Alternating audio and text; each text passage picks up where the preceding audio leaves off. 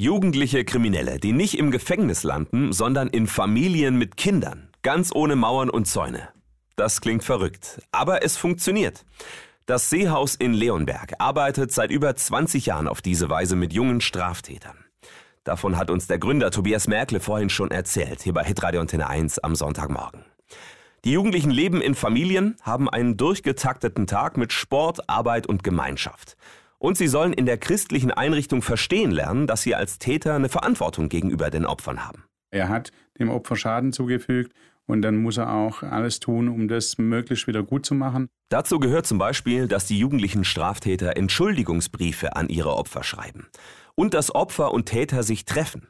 Das klingt nach keiner besonders guten Idee, aber im Seehaus erleben sie, dass es den Opfern hilft. Das ist wichtig, dass Opfer ihre Fragen loswerden können. Und für die Täter auf der anderen Seite ist es oft zum allerersten Mal, dass sie sich wirklich bewusst machen, was eine Straftat im Leben vom Opfer bedeutet, dass ein Einbruch Leben oder Lebensqualität auch dauerhaft zerstören kann. Das machen sie sich ja überhaupt nicht bewusst. Ja, und natürlich gibt's dabei auch mal Rückschläge. Manche Straftäter sind uneinsichtig oder kommen mit der Freiheit, die sie im Seehaus haben, nicht zurecht.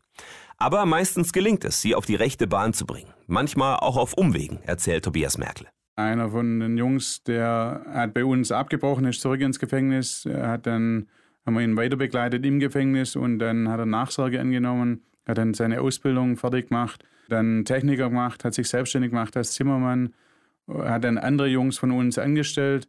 Genau, und das ist schön, eben so jemanden zu begleiten auf seinem Weg. Solche Hoffnungsgeschichten motivieren Tobias Merkle bei seiner Arbeit mit jugendlichen Straftätern im Seehaus in Leonberg. Ja, und der Mann ist nicht nur dort aktiv, wie er zum Beispiel mit sogenannten Hoffnungshäusern die Integration von Geflüchteten vorantreibt. Das erzählt er im Podcast Hoffnungsmensch mit Hitradio Antenne 1 Pfarrer Steffen Kern. Gibt's überall, wo es Podcasts gibt und auf antenne1.de slash Hoffnungsmensch. Und dort erzählt Tobias Merkle auch, was es für ihn bedeutet hat, in einer der reichsten Familien Deutschlands aufzuwachsen und welche Rolle sein christlicher Glaube nach dem Suizid seines Vaters gespielt hat. Richtig spannende Geschichte. Reinhören lohnt sich.